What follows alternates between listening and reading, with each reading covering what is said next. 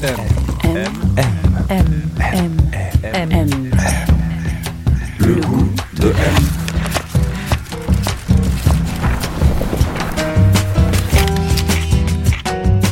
M, le magazine du monde présente Le goût de M, un podcast produit par Géraldine Saratia qui vous entraîne à la découverte du goût d'une personnalité.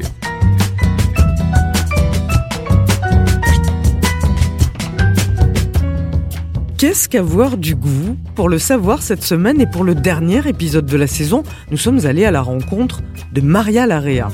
Elle est réalisatrice et écrivaine.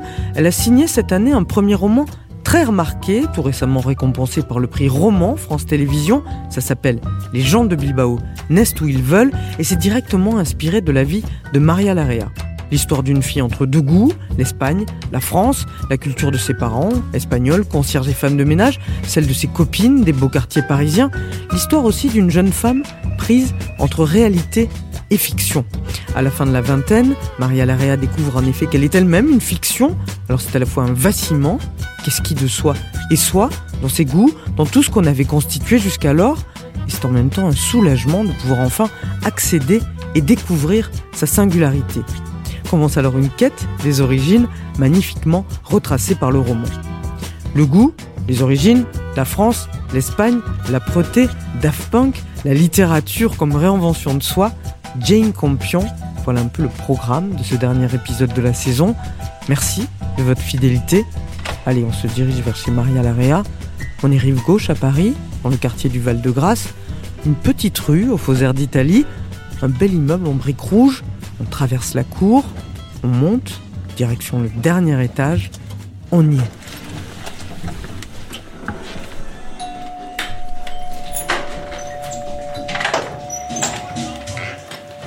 Bonjour. Bonjour.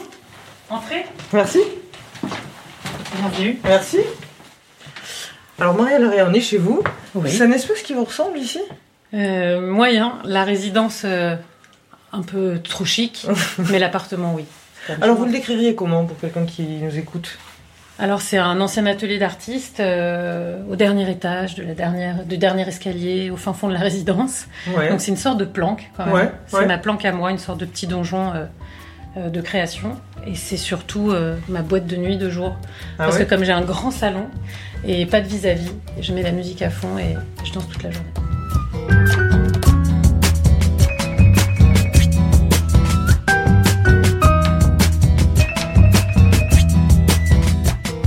S'est avancé dans la grande pièce, salon, salle à manger, un peu partout des disques, des livres, un piano. On s'est assis autour de la grande table, face à nous la verrière et le ciel. Et là, je lui ai demandé quel était le goût de son enfance, celui dans lequel elle avait grandi. Le feuilleton. Chez nous, la télé était allumée en permanence. Donc il y avait le, le télématin, le... et tout de suite après, il y avait Amour, gloire et beauté et tous les soaps euh, américains euh, de la 2. Il y avait le, la prise de relais du, des Feux de l'amour sur TF1, qui ensuite était pris par La petite maison dans la prairie euh, après le déjeuner. Ensuite, le soir, il y avait Madame est servie ou le Cosby Show. Donc en fait, j'ai grandi avec euh, avec du feuilleton télé à balle euh, chez moi en permanence. Donc de l'Amérique doublé en français, écouté par euh, ma famille Et d'Espagnols. qui rythmait immigrés. la journée. Absolument. Alors vous, vous avez grandi à Paris, euh, près ou dans le théâtre de la Michaudière. À dedans, au Dedans. cœur, au cœur du théâtre, je, à l'épicentre, à l'épicentre. Ça du ressemble à théâtre. quoi, l'appartement dans lequel vous avez grandi? Faut que je raconte le trajet pour arriver à l'appartement parce que c'est assez dingo. On rentre rue de la Michaudière, on passe le théâtre avec les marches et ensuite il y a l'entrée des artistes où il y a vraiment écrit entrée des artistes comme ça. Sur la droite, il y avait la loge de mon père parce que j'habitais dans le théâtre de la Michaudière parce que mon père en était le, gardien. Et là, il y avait une grande porte qui amenait à l'administration. On montait des, escaliers comme ça. Les murs étaient peints de gris et c'était du lino rouge au sol. C'était assez euh, impactant. Il fallait suivre une ligne pour aller jusqu'au bureau de la direction. Et il y avait un escalier qui menait à la direction.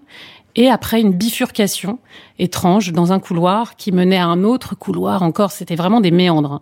Et là, il y avait euh, l'appartement de fonction de mes parents, au-dessus des loges euh, des comédiens.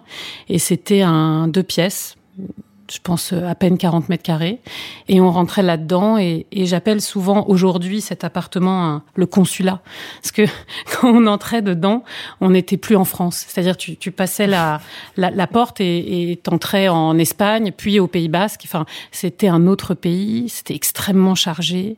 Quand tu entrais, euh, c'était tout de suite ma chambre. J'habitais dans l'entrée. Et il y avait un lit avec 18 000 couvertures.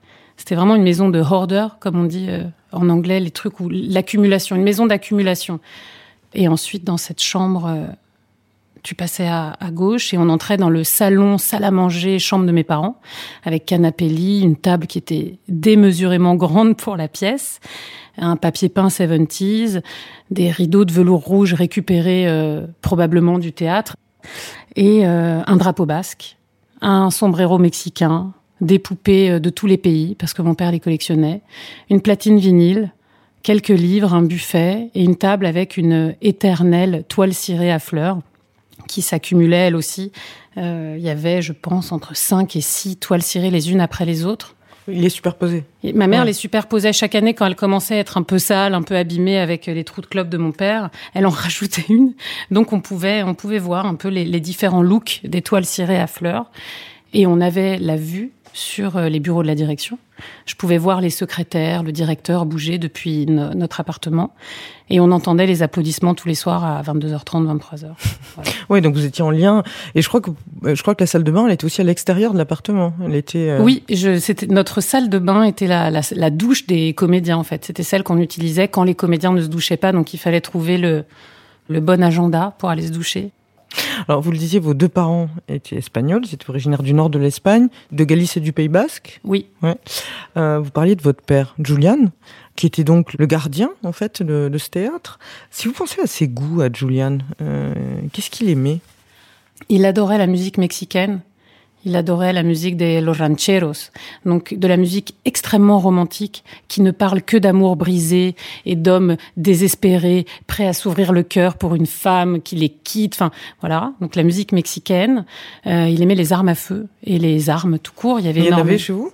Euh, ouais, sur les murs, il y avait un drapeau basque avec euh, un fusil, des couteaux, euh, des sabres des sabres japonais. Euh, donc il adorait les armes à feu, la musique mexicaine romantique et euh, les camels. Donc euh, tout ça dans un nuage de, de camels sans filtre toute la journée.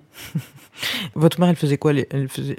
Ma mère était femme de ménage. elle était femme de ménage au théâtre. Elle était femme de ménage pour l'atelier de bijoux Jean Dinvan.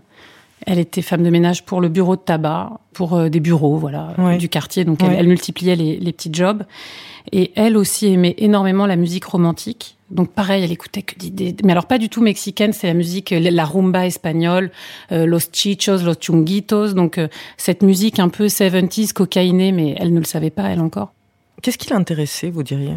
Ce qui l'intéressait, c'était le bonheur de sa fille. Je pense que elle ne comprenait pas mes goûts.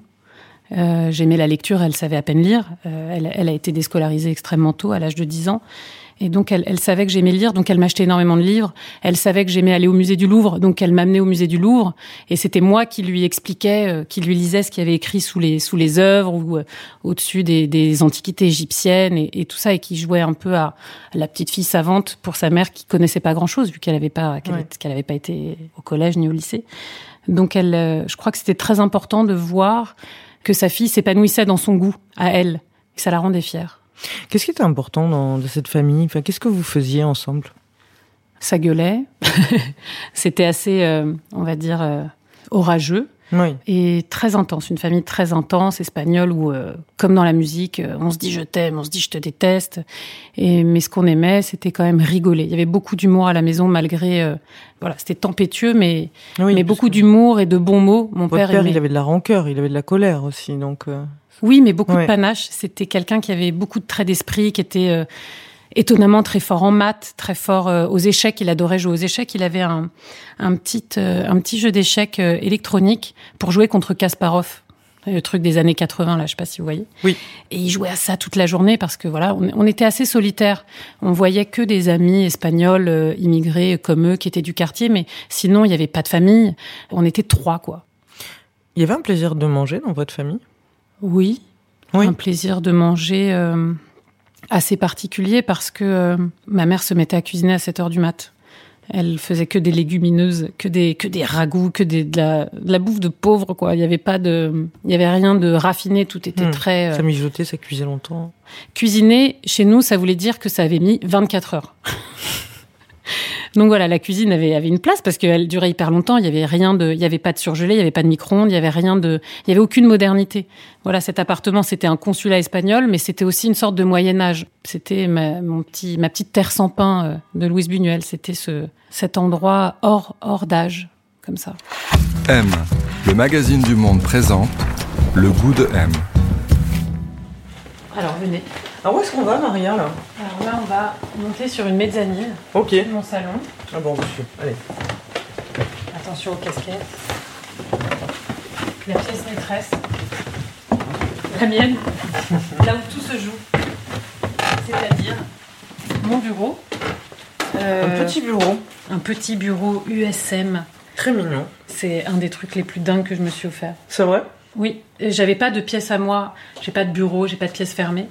Et euh, mais le fait de savoir qu'il y avait un meuble, un bureau qui pouvait synthétiser mon travail d'écriture, de scénario et, Ouais. et puis ensuite du manuscrit, c'était génial de savoir voilà que c'était là. Donc ce bureau, c'est là où j'ai pas mal écrit mon roman. J'ai bossé aussi au café, à la bibliothèque, mais j'ai pas mal bossé là. Il y a tous mes tous mes carnets de travail, de recherche, etc. Et ensuite, à côté de Et ouais, alors là, alors donc. bah, c'est mon étendoir à linge. Et oui. Parce que je dis toujours que pour, en même temps, la meilleure chose qu'il faut faire pour, euh, en tout cas pour moi, pour écrire, c'est s'éloigner du lave-linge. Parce que j'ai une passion, je suis une lingère. Je suis Ah ouais? une lingère née. Euh, j'adore laver le linge, j'adore les odeurs de lessive, j'adore le linge propre pour nettoyer mes sapes. J'aime qu'elle soit clean. Il y a quand même un porte, euh, Oui. porte euh, slip, porte chaussettes. Non, c'est qu'on est quand même sur euh, voilà. Mais c'est l'Espagne aussi qui parle euh, à travers les tendoirs. En Espagne, il y a beaucoup. On étend le linge à la fenêtre.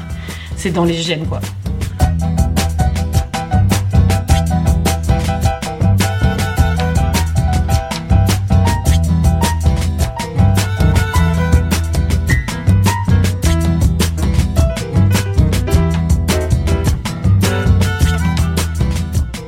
Dans votre enfance, bon, il y a cette double culture, effectivement. Vous êtes dans ce consulat espagnol avec vos parents. L'été, vous allez à Bilbao? Tous les étés, oui. Là-bas, c'était très différent. Vous aimiez aller à Bilbao? Bah, j'adorais aller à Bilbao. Ouais. Donc, alors c'était un peu étrange parce que euh, c'était aller en vacances dans un endroit où il n'y a pas de campagne vraiment, où il n'y a pas de plage. Mes parents avaient un petit appartement euh, dans les quartiers ouvriers de Bilbao, donc euh, des briques rouges, type euh, nord de l'Espagne ou même euh, le nord de l'Angleterre, une petite vibe Manchester comme ça. Mais j'étais très heureuse parce que l'Espagne et Bilbao, c'était euh, mes parents changeaient, se transformaient là-bas.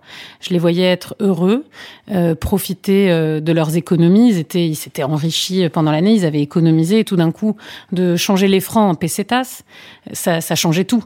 On pouvait aller au resto tous les jours, euh, j'avais droit à des bonbons, on allait, on allait, on passait notre vie dans les bars. euh, J'avais le droit à avoir mon jean Levi's 501 chaque été. euh, on me l'achetait là-bas. Et surtout à Bilbao, ce que j'aimais, c'était euh, les gamins du quartier, d'être dans la rue jusqu'à minuit, une heure du matin. J'aimais la vie dans la rue, alors qu'à Paris, à Paris, il y avait euh, le danger de l'enlèvement des pédophiles, de, de se faire renverser par une voiture.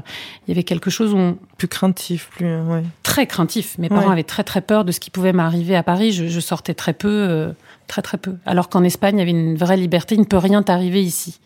Ici, les gens sont pas tordus. Alors, vous, aussi longtemps que vous vous en souveniez, qu'est-ce qui vous a intéressé à vous, en premier, vous diriez? Les livres. J'ai commencé à lire à la bibliothèque de mon école, les, les J'aime lire et les bibliothèques roses, les bibliothèques vertes. Et j'ai tripé, quoi. Moi qui aimais tant les histoires, vu avec les feuilletons et tout ça, j'aimais la fiction. Donc j'ai commencé à lire et, euh, et le premier livre comme ça qui m'a bouleversée, ce sont Les Malheurs de Sophie, de la comtesse de Ségur, parce que j'étais une enfant seule, unique, sans frères et sœurs et tout ça. Et je faisais pas mal de conneries, j'étais assez déconnante, j'étais assez euh, coquine, quoi. J'avais un père très très sévère, comme Madame d'Orléans, et donc voilà, j'avais j'avais une sorte d'alter ego avec elle, et je me rends compte aussi que pourquoi j'ai aimé les Malheurs de Sophie, parce que c'était dark, parce que c'était sombre, c'était dur, et qu'en fait c'est là où j'ai commencé à à saisir que j'aimais ça. J'aimais quand c'était violent, j'aimais quand c'était euh, quand c'était un peu comme chez moi, quoi, quand c'était tendu. Quand vous entrez au, au collège, en sixième, vous allez à Condorcet, dans le 9e, Oui. c'est ça? Vous, vous êtes toujours allé dans des... Vos, vos parents, ils habitaient dans des quartiers assez chics, finalement, quoi, en fait, là où ils travaillaient. Ah bah oui, non, Ouais. je, je grandis à Opéra, Voilà. je suis à l'école Saint-Roch, c'est un environnement extrêmement bourgeois, euh, le collège Condorcet aussi. Il y a quelques enfants de concierge, Bien sûr. on est deux, trois quand même, il y a une petite euh, couche comme ça, euh, d'origine portugaise, yougoslave, espagnole. Est-ce que vous vous êtes complexé par ça? Bien sûr, j'étais très complexée à la primaire par ça parce que j'étais différente. Les gamines, elles étaient, euh, elles avaient des looks pas possibles. Moi, j'étais tout le temps en survêt monoprix.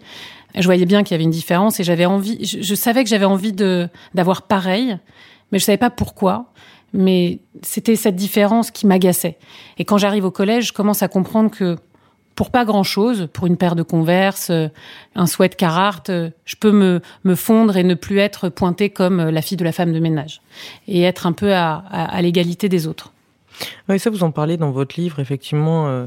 Vous dites, j'ai grandi un peu comme une souris de laboratoire, avec un peu un syndrome du, du singe savant, c'est-à-dire à me à absorber tout ce que je pouvais absorber dans la culture bourgeoise, finalement, chez mes amis, et à m'en nourrir, quoi. Oui, j'en avais envie, j'avais une appétence, j'avais un, désir. J'aimais lire, j'aimais regarder des films euh, très très vite. Quand j'arrive au collège, la lecture en fait euh, des classiques français, elle est obligatoire. Je ne serais pas venue à Balzac, euh, Flaubert toute seule. C'est vraiment parce qu'il faut le lire. Il faut lire Eugénie Grandet pour dans deux semaines. Et c'est là où je découvre aussi une soif de connaître la France. Parce qu'en fait, je la connaissais pas, la France. Je connaissais pas ce pays dans lequel j'avais Mmh. grandi. Mmh. Vu que je grandissais dans un consulat, c'était très différent. Donc je découvre un peu la société, même si c'est au 19e, euh, début 20e. Je découvre la société, les caractères français, là, avec aussi un côté feuilletonnant, avec euh, Balzac et tout ça. Et là, je me prends de passion pour les classiques français. Et sur la littérature contemporaine, il y a une histoire assez drôle au collège. C'est que euh, donc j'avais un peu open bar à la librairie avec ma mère, et j'achète L'amant de Marguerite Duras, mais un peu dans un délire. euh, Ça s'appelle L'amant, un peu euh, à un moment de puberté où je me dis ouh là là, je vais avoir des frissons. Ça a l'air d'être un truc sexuel. J'ai trop envie de le lire, mais je sais pas du tout qui est Marguerite Duras et de quoi est l'amant. Mais ma mère m'achète L'amant dans la blanche parce que je lui dis de me l'acheter. Elle, elle calcule pas. Et euh, je le lis. Et une camarade de collège me voit le lire. Et à un moment donné, elle me dit Tu ne peux plus venir chez moi. C'était une fille chez qui j'allais j'allais jouer, prendre des goûters, tout ça. Elle me dit Parce que euh, t'as volé le livre de ma mère. Je dis Comment ça, j'ai volé le livre de ta mère? Elle me dit Bah, l'amant. C'est pas toi qui l'as acheté. C'est impossible que tu aies acheté ce livre, me dit ma mère. Le sien a disparu. Elle est persuadée que c'est toi parce que je lui ai dit que tu lisais l'amant. Je dis, Ah, mais c'est pas vrai, je te jure. J'ai pu voler des choses, mais j'ai pas volé un livre. Vous, aviez conscience euh, instinctivement que que la langue aussi, que parce que vous disiez ouais, c'était connaître la France, mais c'est aussi euh, connaître la langue française. Que la langue c'était une un enjeu hyper important pour vous, une arme en fait, quelque chose de très important à maîtriser. À... C'était aussi par là que pouvait passer une élévation en fait. Oui, mais ça commence euh, très jeune. J'étais Ouais. extrêmement forte en dictée. Et, et mon école m'envoyait dans les concours de dictée. J'étais toujours dans les trois premières de l'école à aller en concours de dictée. Ça faisait la fierté de mes parents. Carrément, mon père mettait un costard quand j'allais recevoir euh, mon prix de, de dictée. euh, Et ma mère se maquillait, se faisait belle. C'était la victoire. Donc déjà, je savais, je, j'aimais jouer avec ça, avec, l'orthographe, la conjugaison, la grammaire. C'était un truc qui, et c'était une valeur ajoutée à celle de mes parents. C'est moi qui remplissais tous les dossiers administratifs de, mes parents dès la sixième. La maîtrise de la langue, elle était nécessaire, déjà. Parce que je le faisais pour une équipe. Vous parliez de votre amour de la fiction, enfin du feuilleton au départ, et donc ça passe par la littérature. Bon, il y a les séries télé et le cinéma. Quand est-ce que, parce qu'à un moment dans votre livre vous écrivez euh, vous décidez que vous allez devenir cinéaste, ouais, que vous avez envie de ça. Quand est-ce que ça vient ça? Le vrai déclic, c'est quand je vois Le temps des gitans de Kusturica euh, sur Arte. J'ai 12 ans, on est avec euh, mon amie Flavie. euh, elle vient dormir à la maison. Et ses parents lui avaient dit, sûrement en feuilletant Télérama, écoute, ce soir, il y a le temps des gitans, vous devriez regarder ce film. Il y a 3T, voilà. Donc, euh, elle me dit, mes parents m'ont recommandé pour cette soirée chez toi de regarder un film sur Arte. J'étais là, Arte, c'est quoi cette chaîne? J'ai jamais regardé Arte. Je n'avais jamais regardé Arte. Pour moi, c'était une chaîne chelou avec euh, avec des films euh, allemands euh, sous-titrés, des gens qui faisaient de la danse contemporaine, des choses vraiment très éloignées pour lesquelles j'avais un effort à faire. Là, j'ai pas d'effort quand je vois le temps des gitans. Ça me percute en pleine gueule. Ça parle de gens très très pauvres. C'est une épopée. C'est lyrique. Ça se la raconte. C'est la musique est ample. Étonnamment, je, je ne suis pas de là-bas, mais ça parle à un truc très très profond Mhm. en moi. Et l'émotion que je ressens dans le film est unique à ce moment-là, et je ne l'avais jamais ressentie auparavant. Donc je me dis, c'est ce que j'ai envie de faire. J'ai envie de faire ressentir cette émotion à quelqu'un d'autre. J'ai envie de fabriquer ça. Après, j'avais grandi dans un théâtre, donc peut-être que ça venait aussi de là, le, la mise en scène quelque part. Je, je m'étais jamais posé la question, mais à ce moment-là, je me dis, c'est le métier que je veux faire. Donc le lendemain, je vais au CDI et j'ouvre les classeurs des métiers et je cherche à R réalisateur. Je sais même pas comment j'ai fait tout ce trajet. J'ouvre, tac, premier truc, Fémis. Et donc à 12 ans, je me dis, ok, plus tard, faudra que je fasse la Fémis pour faire le temps des gitans 2. Et donc, bah, la Fémis, vous allez la faire en section réalisation, quelques Oui. années plus tard?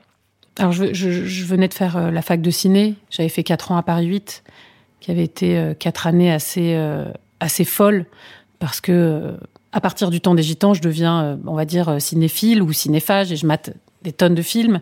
Je construis mon amour pour le cinéma, et je me dis vraiment, c'est ce que je veux faire. Donc, je fais une fac de ciné. Et qu'est-ce que vous aimez, justement?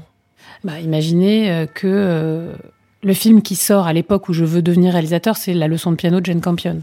C'est-à-dire que en plus, j'ai j'ai l'aide du calendrier, quoi. C'est-à-dire que j'habite à côté des grands boulevards. Il y a 5-6 cinémas, 36 Gaumont, un UGC, le Paramount. Je suis enfant unique, j'ai quelques potes, mais je me fais, je m'ennuie beaucoup. Et donc, je vais au cinéma voir une fois, deux fois, trois fois les mêmes films. Et la leçon de piano sort au cinéma. Et là, pareil. Grande, grande émotion, notamment euh, à un moment très précis du film. Pareil, parce que ça arrive au moment de la puberté, des premières amours et tout ça. C'est quand Harvey Kettel, caché sous le piano, caresse euh, Holly Hunter à travers le trou de sa chaussette. Avec son doigt. Torride.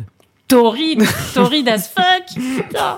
Quand j'y pense, c'était un truc de dingue. Et Ce plan, ce plan du doigt dans le trou de chaussette sous le piano, je me dis, ok. Donc voilà. Donc ça, ça continue. Je suis nourrie, j'ai vraiment beaucoup de chance. Ouais, c'est que c'est ça qui est en salle. C'est une femme. Donc je me dis d'autant plus que c'est pas totalement idiot cette, cette envie de vouloir faire ce métier. Donc, vous intégrez la Fémis. La Fémis, et alors, En plus beau jour de ma vie. Réalisation, voilà. Section réalisation, c'était jackpot. Et là-bas, vous, comme tous les gens en section réalisation, bah, vous, vous écrivez des films, vous réalisez des courts-métrages. Vous mettez souvent en scène dedans. Et euh, il y a un goût de la, de la comédie aussi, chez vous. De la farce, de la. Ça, c'est un truc qui vous plaît? Oui, euh, en fait, quand je rentre à la Fémis, on, on commence tous à faire nos, nos premiers travaux et tout ça. Moi, à ce moment-là, je suis euh, très fan de Maurice Pialat, Jean Eustache, voilà. C'est cette époque-là, ce cinéma-là qui, qui me parle à ce moment-là. Mais je me disais que c'était morose les films de mes camarades. Je trouvais, en règle générale, on allait vraiment pareil. J'aimais les trucs dark et sombres, mais tout d'un coup, je trouvais qu'il y avait vraiment que ça. Et ça m'avait agacé. Et euh, peut-être que le boulevard est revenu, le théâtre de boulevard est revenu à ce moment-là. Et il y avait Joe D'Apato aussi, euh, Les maris à tout prix, les, tout ce cinéma-là euh, américain qui me donnait envie euh, de, faire de la déconne, de faire un truc un peu à part. Donc oui, mes premiers courts-métrages à la Fémis ont été des, des comédies. J'avais fait aussi des exercices avec euh, beaucoup de gens espagnols. J'allais filmer dans des associations espagnoles, des fêtes. J'avais envie de... Je tournais un peu autour du pot, de la comédie et de mes parents. C'était un truc qui m'obsédait. Et je me suis mise en scène euh, à ce moment-là, sans trop savoir pourquoi.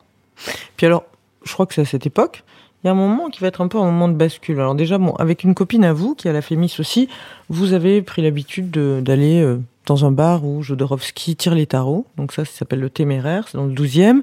Et bon, euh, voilà, vous parlez avec Jodorowsky de temps en temps, parce que c'est pas tout le temps facile de parler avec Jodorowsky, enfin, il est pas tout le temps disponible.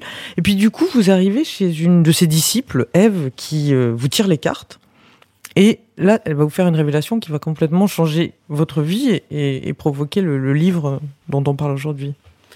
Oui, quand je vais chez Eve, euh, je veux prendre des cours de tarot. Je veux devenir tarologue en fait. J'avais envie de comprendre comment, en- avec euh, trois cartes, une papesse, un ermite, euh, un diable et une arcane sans nom, on pouvait dire un truc quoi. Hmm. On pouvait faire une phrase. Il faut fabriquer un récit. Ouais. Fabriquer un récit, c'est encore, bah, c'est une herméneutique, c'est encore une, une écriture et une lecture des symboles.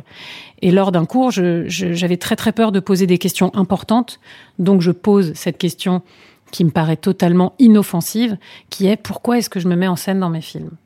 Pourquoi est-ce que j'ai besoin, alors que j'ai toujours voulu être réel, pourquoi est-ce que j'ai besoin d'être au-delà de derrière la caméra, être devant Pourquoi est-ce que j'ai besoin d'être à l'image? Et là, le coup près tombe.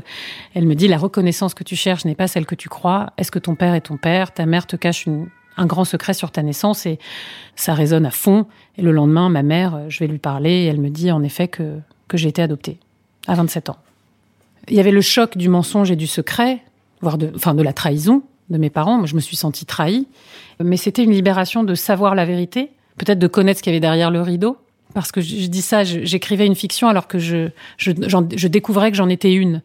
Donc je me disais, mais moi-même, je suis un personnage, je suis le personnage de mes parents, ils ont, ils ont tout fabriqué. Donc c'était ça qui était difficile, c'était la trahison, mais après, en même temps, féru de fiction que j'étais, et de... Et voilà, tout d'un coup, le roman familial, c'était cadeau. Je pouvais tout m'inventer, toutes les hypothèses possibles et inimaginables. Mais à partir de ce moment-là, j'ai débuté une enquête sur, euh, sur mes origines euh, biologiques. Et j'ai très rapidement euh, commencé à écrire un scénario, parce que je venais d'être diplômée de la FEMIS, justement, à écrire un scénario au fur et à mesure de mon enquête sur cette histoire, sur le tarot et, et sur ce personnage qui, qui était mon double.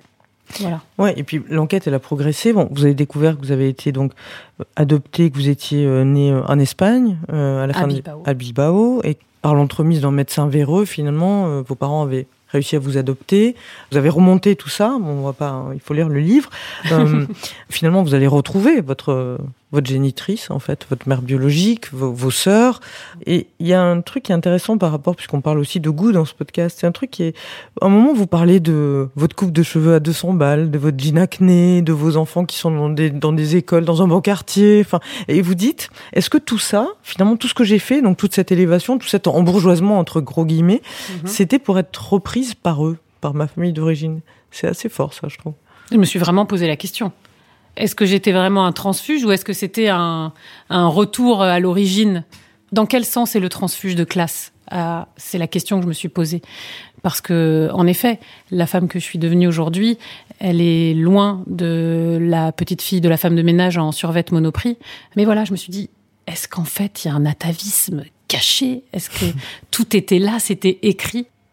Et dans votre quête, il y a un personnage qui est important aussi. C'est une écrivain, c'est Jeannette Winterson que vous rencontrez, vous le racontez dans le livre, et qui elle aussi a été adoptée, en fait. Mhm. Est-ce que c'est, euh, si on parle de, littérature, est-ce que c'est votre goût, Jeannette Winterson? Absolument. On me l'a prêté quand j'avais appris que j'avais été adoptée. C'est une amie scénariste, euh, Charlotte Sanson, qui me dit Tu devrais lire ce livre, ça va te parler. Lequel? Pourquoi être Pourquoi heureux? être heureux quand on peut être normal? Son essai qu'elle publie après 50 ans. En fait, ce qui m'a plu, c'était d'avoir quelqu'un, la première personne à laquelle je pouvais m'identifier vraiment parce qu'il y avait cette question de l'adoption qu'elle découvre elle aussi. Elle ne le sait pas euh, depuis l'instant, euh, depuis toute petite, elle le découvre elle aussi. Et surtout, je me suis reconnue dans le côté euh, de raconter sa vie, comme j'avais pu aussi apprécié chez Annie Ernaux de raconter une vie euh, de prolo euh, de façon assez assez directe, euh, mais avec beaucoup d'humour, de boxer ces histoires-là sans sans pathos et avec toujours avec panache. Je parlais du panache de, de Julian, et il y a vraiment cette histoire de toujours faire un, un pied de nez à la dureté de sa condition sociale et de ses origines. Oui, parce que même dans votre livre, par moment, on retrouve ça, et il y a une dimension de, farce presque par endroit aussi. En tout cas dans le travail euh, sur le manuscrit, c'est ce que j'essayais de débusquer parce que c'était c'était important pour moi de d'avoir du contrepoint parce que j'aborde quand même des thèmes ultra sordides, l'inceste page 20, euh, l'alcoolisme, la violence, femmes battues, j'en passe, c'était meilleur. C'est vraiment les thématiques sont lourdes. Les deux personnages principaux inspirés de mes parents, c'est leur vraie histoire. Ils ont été abandonnés à la naissance. L'un était fils de prostituée, ma mère avait onze frères et sœurs. Enfin, il y a de l'abus euh, à tous les étages. Et il faut, il faut créer un, rythme avec tout ça et dire euh, qu'au bout du compte, c'est pas si grave. Et peut-être que c'est Madame est servie ou le Cosby Show ou je, ne sais quoi, mais j'ai une vraie, un vrai amour pour la end. Donc j'avais envie, j'avais une volonté quand même de dire que tout ne se finirait pas si mal. Voilà. D'où l'humour. M. M. M. M. M. M. Le goût de M. Alors on est dans le salon cuisine salle à manger. Donc j'ai une pièce ouverte, un, ancien atelier, ouais. ancien atelier d'artiste. Donc il y a une grande verrière, baie vitrée, grande verrière qui donne sur l'église le, du Val de Grâce. Euh, donc il y a la table à manger et il y a mes canapés, des togos. Ouais. Euh, ah, tout, tout, ouais, tout l'ensemble.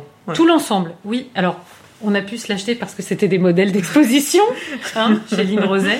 Et euh, au début, je voulais pas de Togo, mais parce que je trouvais que ça faisait vraiment fumeur de joint des Yvelines un peu. Euh, je trouvais que c'était des canapés pas très chics et, et un peu un peu étranges, mais finalement, je m'y suis fait. Ouais. On s'y fait au Togo, ouais, c'est confort. Mais c'est c'est dur pour les personnes âgées de se relever. Quand on accueille la belle famille, ça faut aider. On se les- relève mal du tout. On se relève mal Ouais, du C'est tout. vrai. Ça fait Et alors là-bas, c'est quoi, Maria? Alors là-bas, c'est euh, ma platine Ouais. euh, que j'ai. euh, elle a une drôle d'histoire, donc une MK2 Technics que j'ai j'ai économisé euh, après avoir vendu énormément de sandwichs Ah ouais? dans une boulangerie rue Saint-Roch euh, quand j'avais 18 ans avec ma meilleure amie. Notre rêve, c'était de devenir DJ, toutes les deux. Et on n'avait pas assez d'argent, donc on s'est dit, rassemblons euh, nos, nos- puissances et nos deniers. Donc on a économisé, etc. Et on a été chez Darty et chacune a acheté une MK2 qu'on a mis dans sa chambre. On les a mises dans sa chambre. Et à partir de là, on s'entraînait à mixer tous les après-midi.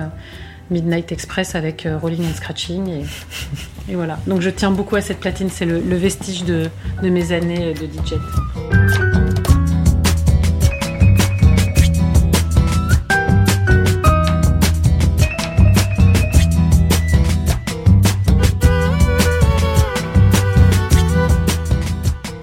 Je suis assez fétichiste euh, des objets et mais je trouve toujours que j'en ai trop. J'aimerais avoir le, le gène Marie Kondo. euh, J'aimerais parfois que ce soit plus rangé, plus propre.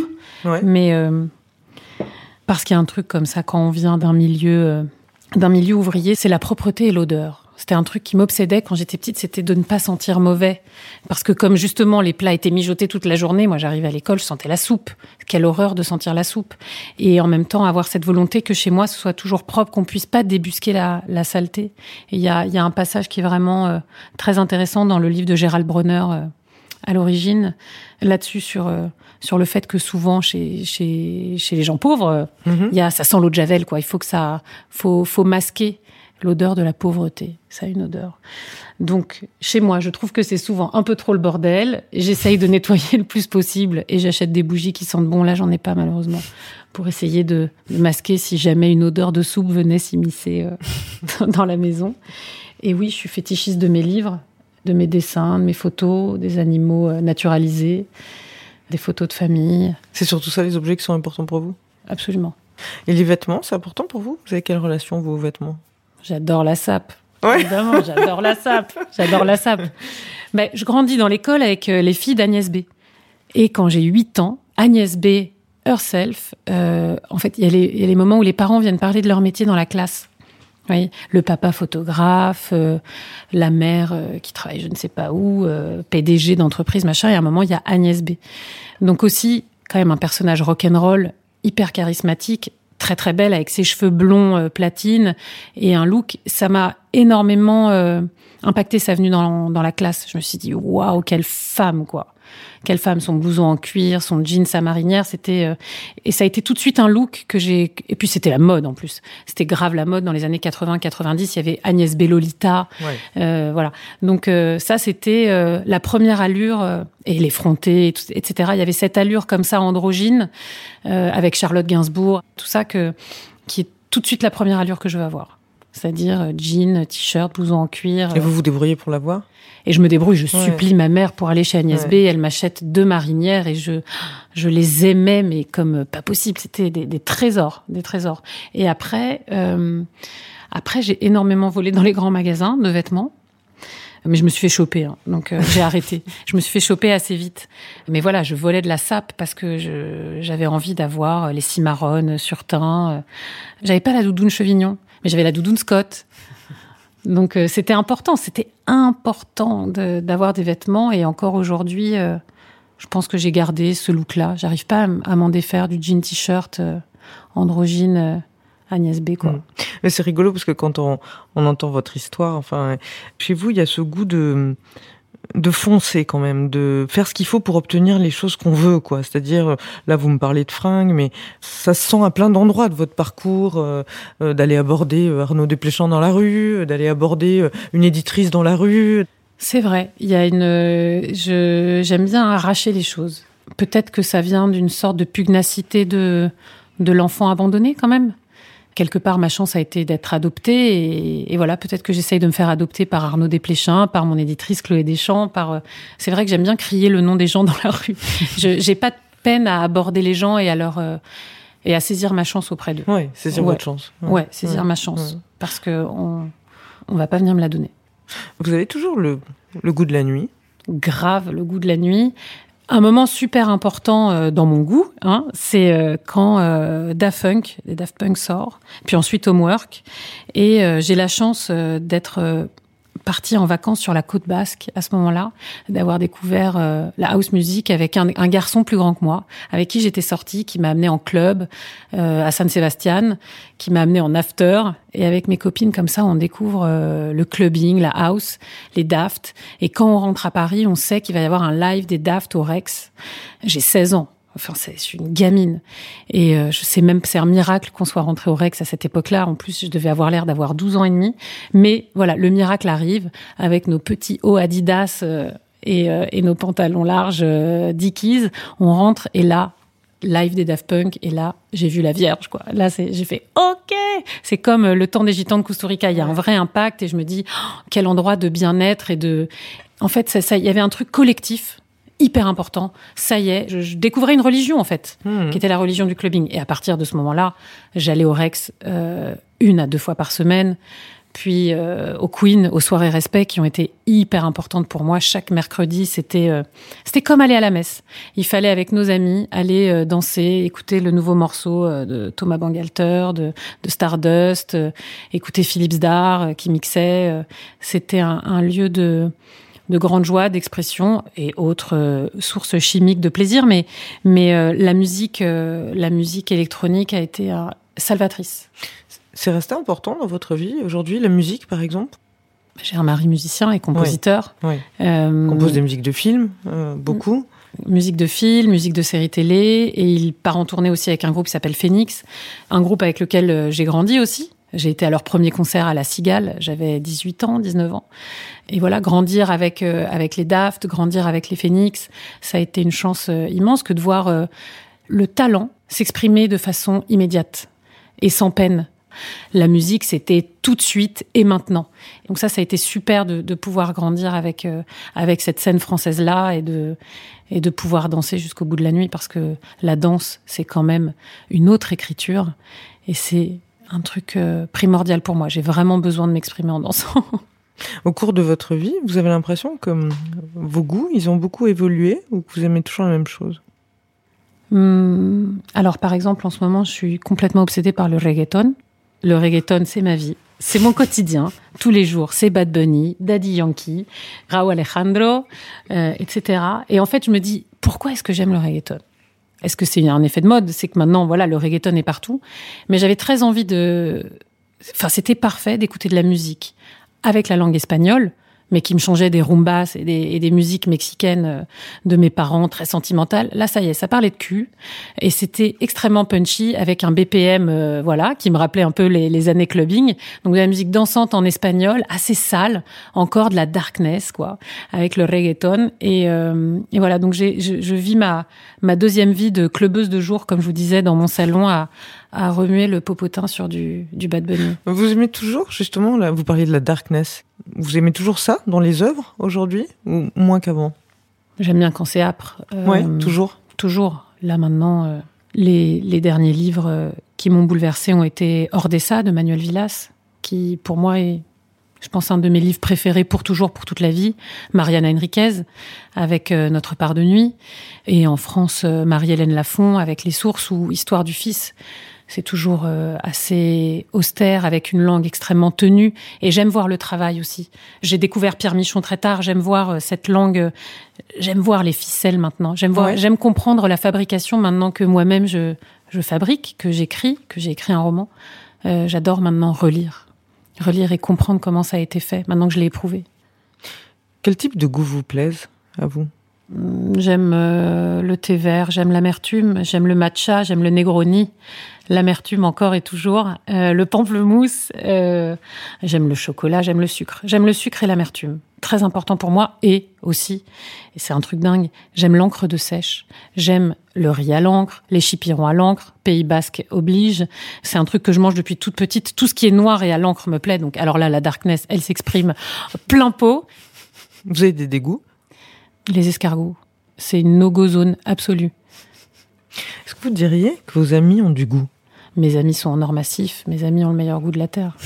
J'aime mes amis, j'aime ce qu'ils aiment. Je suis toujours curieuse de ce que, de ce que font mes amis. Ouais. De ce qu'ils aiment, de ce qu'ils lisent, de ce qu'ils voient, de ce qu'ils mangent. Vous en parlez beaucoup ensemble?